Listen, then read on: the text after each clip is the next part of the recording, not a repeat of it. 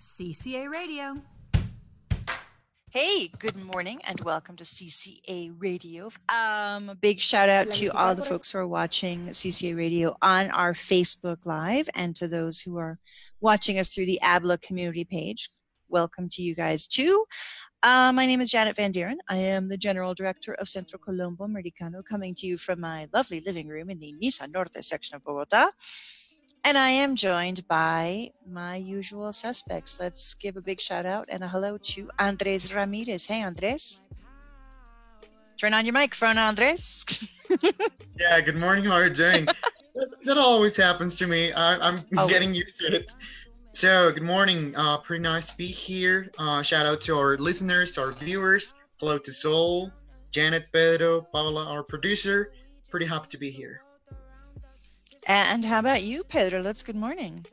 Good morning, Janet, Sol Andres, listeners and viewers. I'm having a wonderful morning. I was just Ooh, finished... I like that. Oh, I just finished I just finished the last session of one month of, of book club and and we we ended up I, I was really happy. I was really happy. People were reading. They were reading beyond their level. They were discussing, and uh, I'm, I'm really glad. I, book clubs. Pedro, these are these are second language learners. These are Columbus second language. Second That's language. That's so cool. Learners. What are you guys yes. reading? We we had a whole month of reading humorous short stories. We we got a I got an anthology of humorous American short stories, and we ended up with we read a little bit of something of everything. Uh, next month we are going to read a novel. I still have to finish deciding which one. I, I do one month of one novel, one month of short stories. But that's pretty cool because it gives people a, a, a choice. Sometimes it's it's like it's like when you're watching streaming. You, go. you gotta you gotta decide: are you gonna commit to watching a series, a big series, or are you gonna watch something smaller? So that yeah. works for me. That works. Sol Perez, how are you this morning? Good morning, everybody. Hope you're having a nice day. I'm having a really nice day too. And I'm really excited about, you know, the topics that we're going to discuss today. You know, it's been a very interesting weekend. and um, let's just jump right into it. Let's jump right into it. Some of you who follow our listeners and viewers who follow what's going on in for U.S. presidential politics, which I hope you are, given that we've been talking so much about it lately, um, will know that a lot of stuff happened last week from from the choice of Kamala Harris. No, not Kamala, Kamala Harris, Kamala. as as uh, Joe Biden's the presumptive nominee until Wednesday. Um, his choice of a vice president um, pick, and the fact that the Democratic National Convention which was originally slated to happen in July, started last night virtually with quite a lineup of speakers, mm-hmm. including the keynote speaker, um, former First Lady Michelle Obama, whose speech was pretty impressive. Whether you like Michelle Obama or not, whether you liked President Obama's presidency or not, you got to hand it to Michelle Obama. The woman knows how to give a speech. Um, but she wasn't the only one. Andrew Cuomo gave a speech in his Andrew Cuomo sort of a way, um, which for me is a good thing.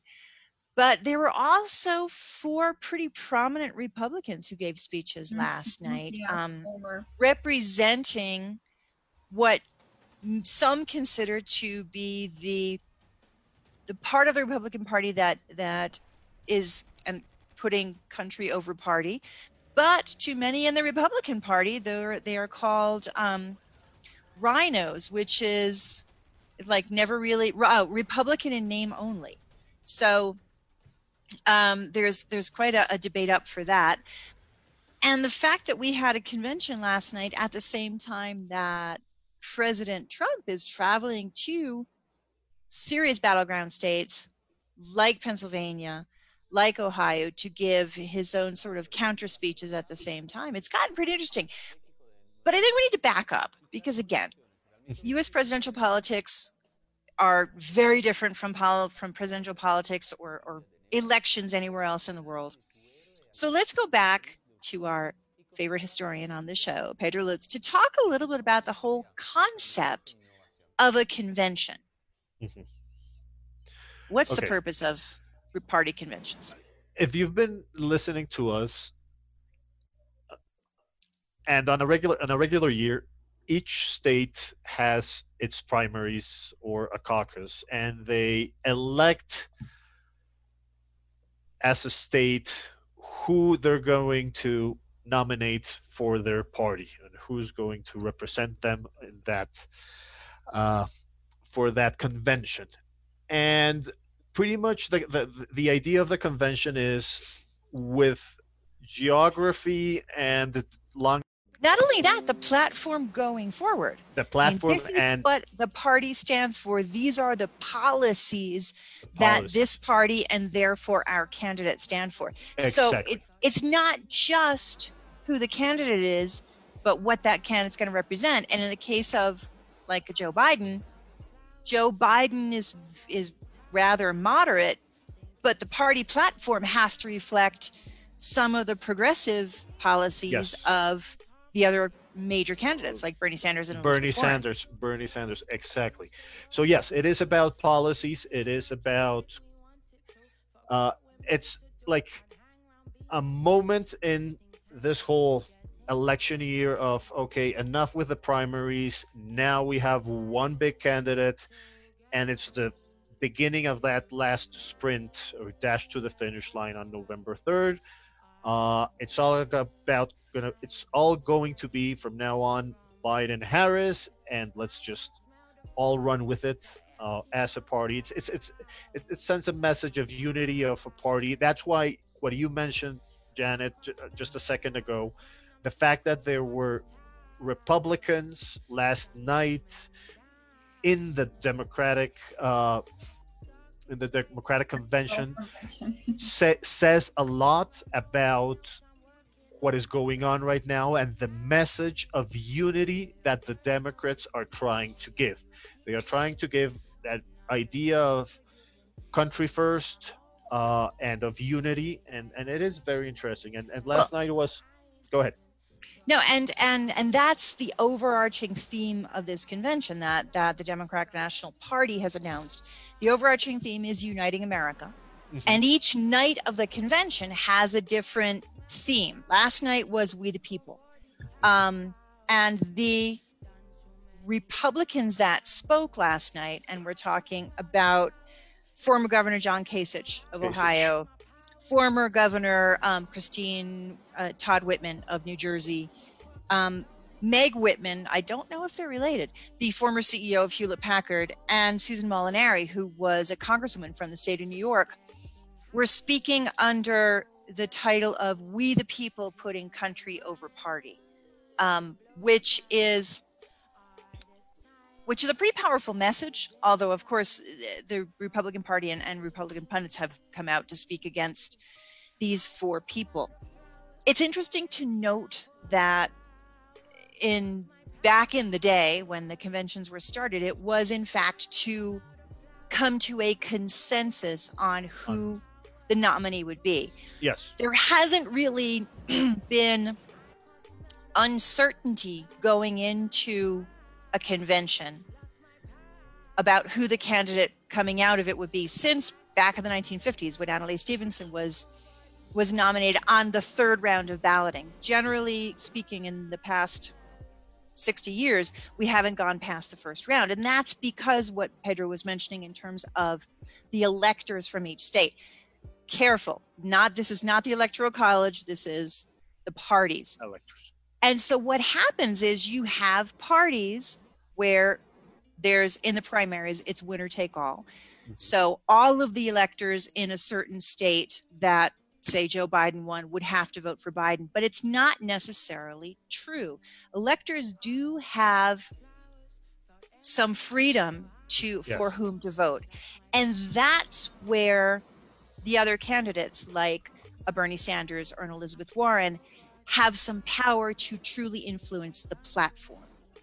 So, yeah, I'm a por decirlo, I'm a Bernie Sanders elector hmm and I'm going to push for some of Sanders's policies to become part of the platform. And it looks like that's what's going to happen.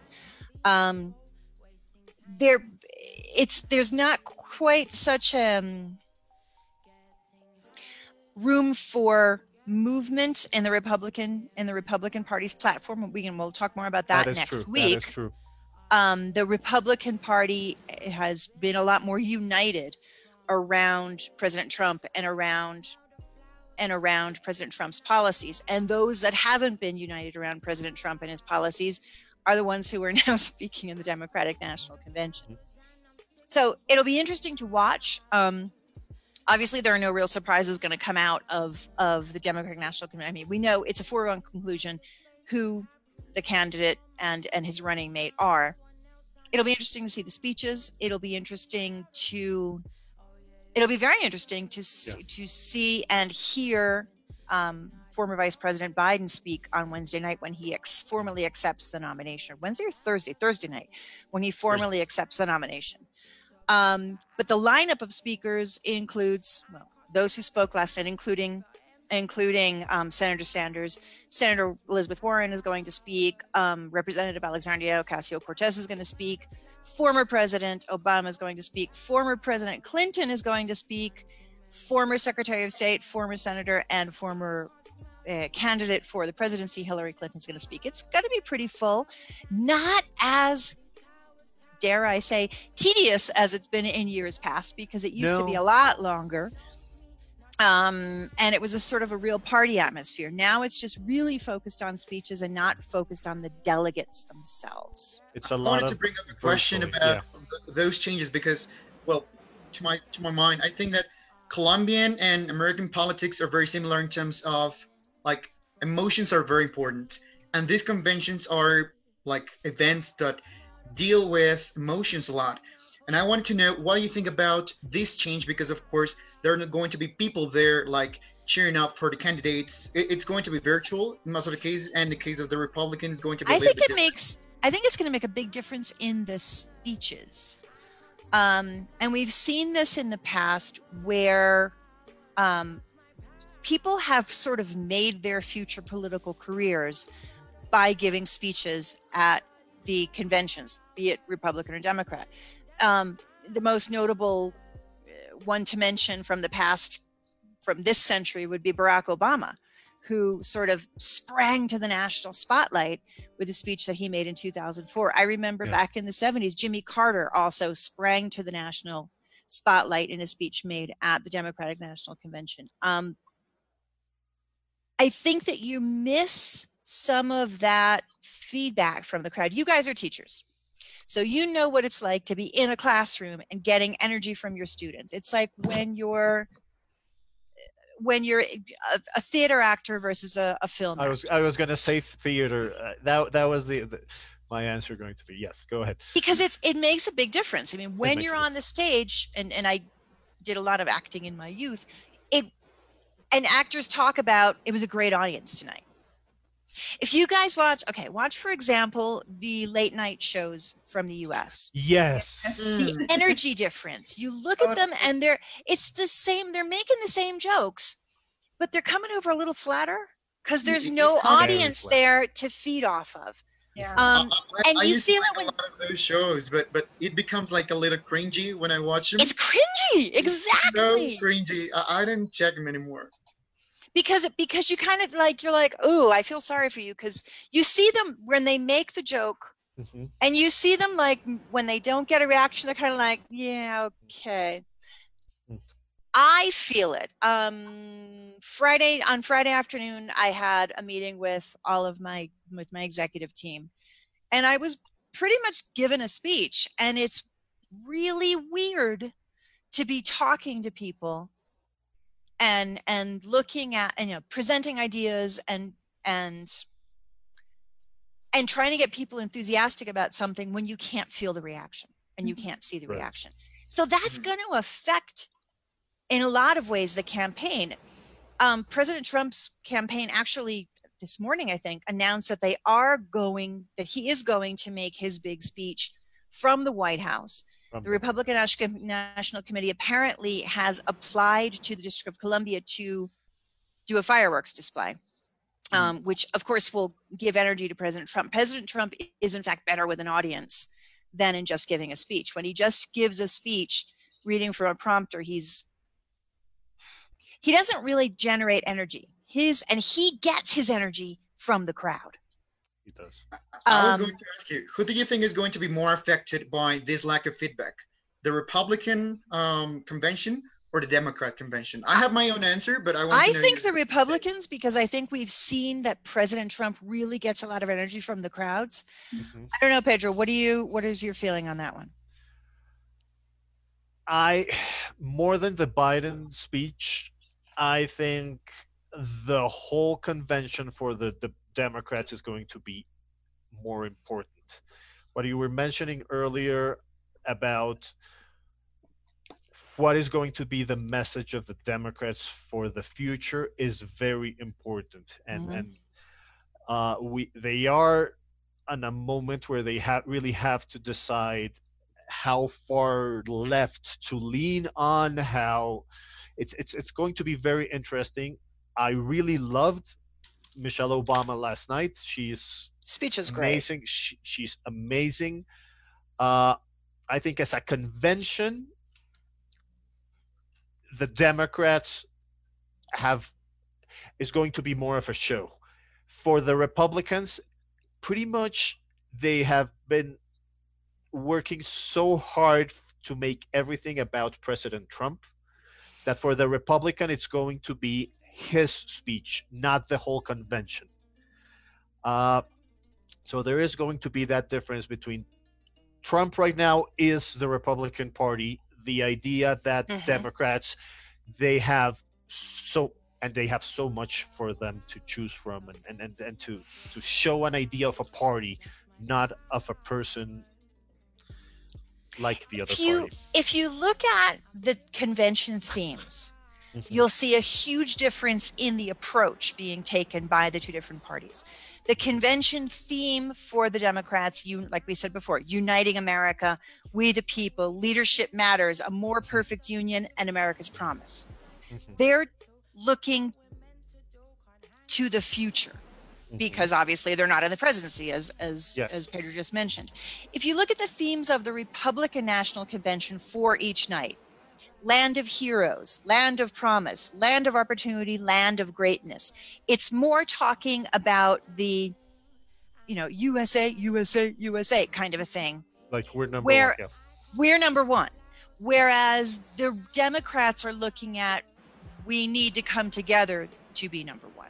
Yeah. Mhm. Um I don't know Trump's the Trump campaign's slogan in 2016 was make America great again. Mhm. Earlier this year it was keep America great. Has it gone back to make America great? Are we back at MAGA or where are we with that? I think it's Sorry, key- was that really political? No, no, no, no. It's it's it's. I guess all his fans already have the the "Make America Great" hat, so they're keeping it with. But That one. here's the thing, he can't had COVID not happened, Mhm. President Trump could I mean this could be all about the economy as you know like back in, I think it was it was the Bush campaign it's the economy stupid. Um Yeah. right now he can't make it about the economy. So it's got to be made more I think in terms of this feeling American and how great the United States is, which is going to be harder going back to your initial question Andres without an audience. Um, just to mention, our our our favorite viewer, Matt Christine, is with us today. Matt has a response uh, to what we're saying. He says, "Very interesting discussion here. The Democratic Party needs a new identity. For many voters, the overall platform doesn't lean far enough in the left to the left. We have the Biden Clinton moderate types, the Sanders AOC types, and the RINOs all swimming in the same pool. Mm, I would, I would, I don't, I'm not so sure I I'm like that sure Re- about that. Republican and name only No. thing. Um, as a as a former Republican, no longer one because I don't like where the party is. Um, should Biden become president, it'll be fascinating to see how these different entities and more move behind common goals. Um, Mauricio Beltran says, Quiero tener un inglés así de fácil. Mauricio, Easy. keep listening to us. Uh, pay attention to the other things that the Colombo is doing on their in our social media and join the Colombo, and you will have an English that is this easy. Um, Sol, you've been awfully quiet. What are your thoughts on what we're seeing?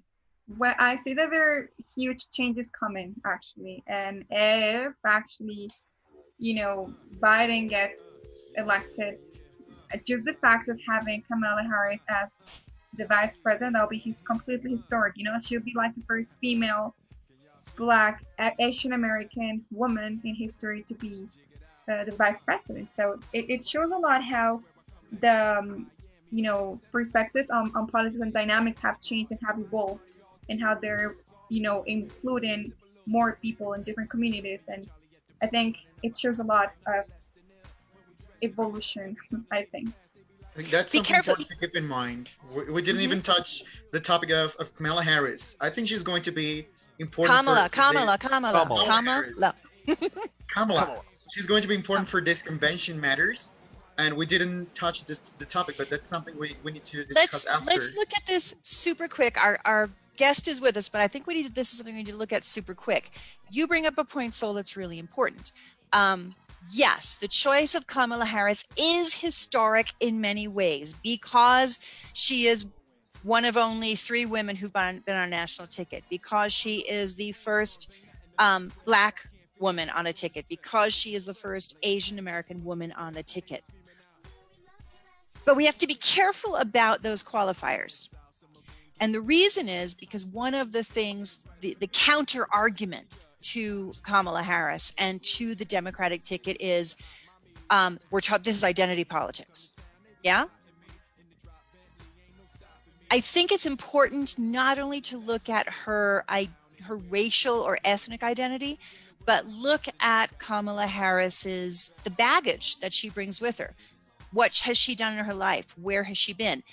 Is she in fact qualified to be the vice president? I think that the resounding answer is yes, she has the qualifications, but look for what's going to come up after the conventions when we really get down to the wire of what's going on with political ads and political speech making.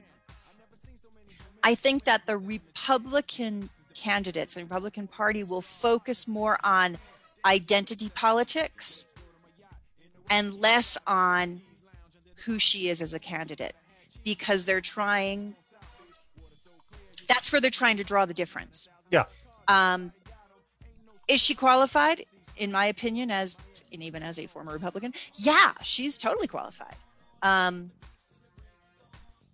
her skills as a debater the debates i think unfortunately vice president pence is probably like doing everything he can to prepare for debates because she'll eat him alive. And that's one of the criticisms that President Trump brought out immediately was that Kamala Harris ate Joe Biden alive in debates. Yeah. I mean, she did. I mean, it was it was it was vicious. Um interesting the candidate her candidacy is interesting maybe we could talk more about her about the vice presidential candidates next week. I think that would be a really interesting topic to talk about. CCA Radio.